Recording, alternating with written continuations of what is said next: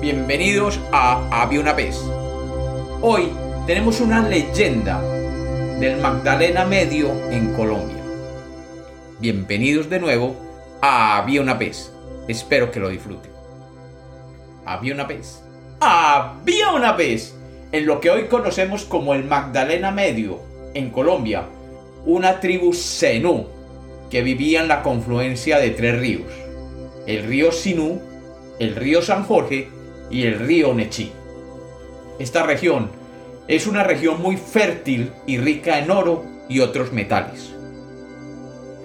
La tribu Zenú era reconocido por su orfebrería y alfarería, y todos los miembros eran muy dedicados a las labores diarias, cultivando maíz, yuca, frijoles y multitud de frutas. La tribu era reconocida por su capacidad laboriosa. Cuenta la leyenda que hace muchos años había una india que se comportaba mal con la comunidad. Esta india se negaba a colaborar con el sembrado de maíz y tampoco ayudaba con los labores de la comunidad. Y para colmo, no seguía las reglas establecidas por siglos por los mayores de la tribu. Y para demostrarlo, permanentemente insultaba a los ancianos y consejeros. Esta joven era un dolor de cabeza para todos en la tribu. Como era costumbre en ella, cuando había un miembro de la comunidad que no siguiera las normas de convivencia, éste debía ser expulsado. Cuando el consejo de ancianos se reunió y le llevaron a la India, y después de oírla, decidieron que ella tendría que dejar la planicie donde vivían e irse lo más lejos posible. La joven decidió salir inmediatamente, jurando venganza cuando le fuera posible, y tomando el camino de las altas montañas, se dirigió a lo que hoy se conoce como los Montes de María, una zona selvática donde los antiguos habitantes decían que las nubes se besan con las cimas de las montañas. La India, enojada por haber sido expulsada, estableció su vivienda en lo alto de los montes, y allí, durante un buen tiempo, se dedicó a construir una choza y a cultivar lo posible con el fin de obtener los frutos de la tierra. Aprendió a cazar y luego a criar algunos cerdos. Paradójicamente, su vida sola era un ejemplo de dedicación y empeño. Una actitud contraria a la que generalmente demostraba cuando vivía en comunidad.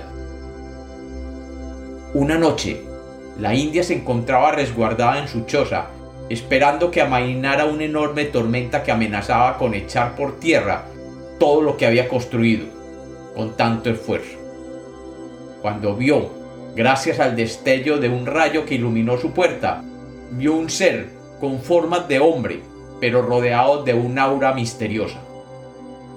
El hombre entró a la choza y con muy buenos modales le solicitó posada diciéndole que estaba perdido y que necesitaba donde protegerse de la tormenta. La India, sabiendo que era la primera persona que veía en años, lo recibió y le dio de comer y beber pero algo en él no le gustaba. Pasada la tormenta, el hombre se marchó, pero le prometió que él la visitaría con frecuencia. Y así fue. Aquel ser misterioso comenzó a cortejarla galantemente y periódicamente le traía frutas, hortalizas y uno que otro animal. Con el tiempo y debido a su soledad, la India se enamoró de aquel hombre y quedó embarazada.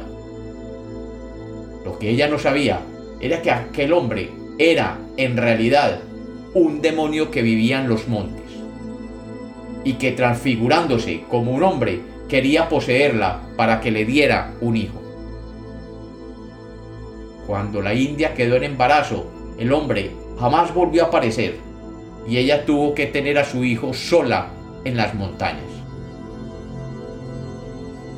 Cuando nació el niño, nació con cara de viejo, y mitad hombre y mitad diablo. El niño, viviendo con su madre, no sabía de la existencia de otros hombres, y por muchos años simplemente conoció a su madre, que lo cuidaba, y le enseñaba los menesteres de la crianza de animales y el cultivo del maíz. Pero un día, mientras el niño deambulaba por los cultivos, sintió las voces de otros indios que se habían perdido en los montes de María.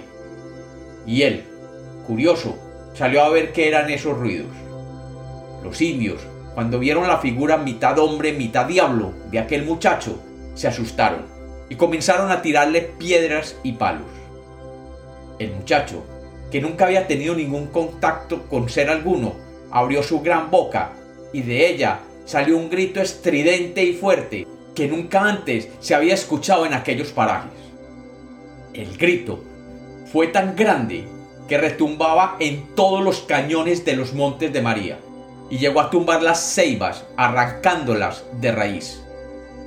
El sonido se esparció por la región, haciendo temblar la tierra debajo de los indios perdidos. Estos, asustados, comenzaron a correr monte abajo hasta que llegaron a un poblado. Allí, sin aliento y aterrorizados, contaron lo que había sucedido, pero nadie les creyó inicialmente. Sin embargo, con el tiempo, otros indios que se internaban en los montes comenzaban a narrar historias similares. Contaron cómo cuando estaban cortando árboles o cazando, oían un grito espeluznante que tumbaba los árboles y hacía caer rocas en los acantilados.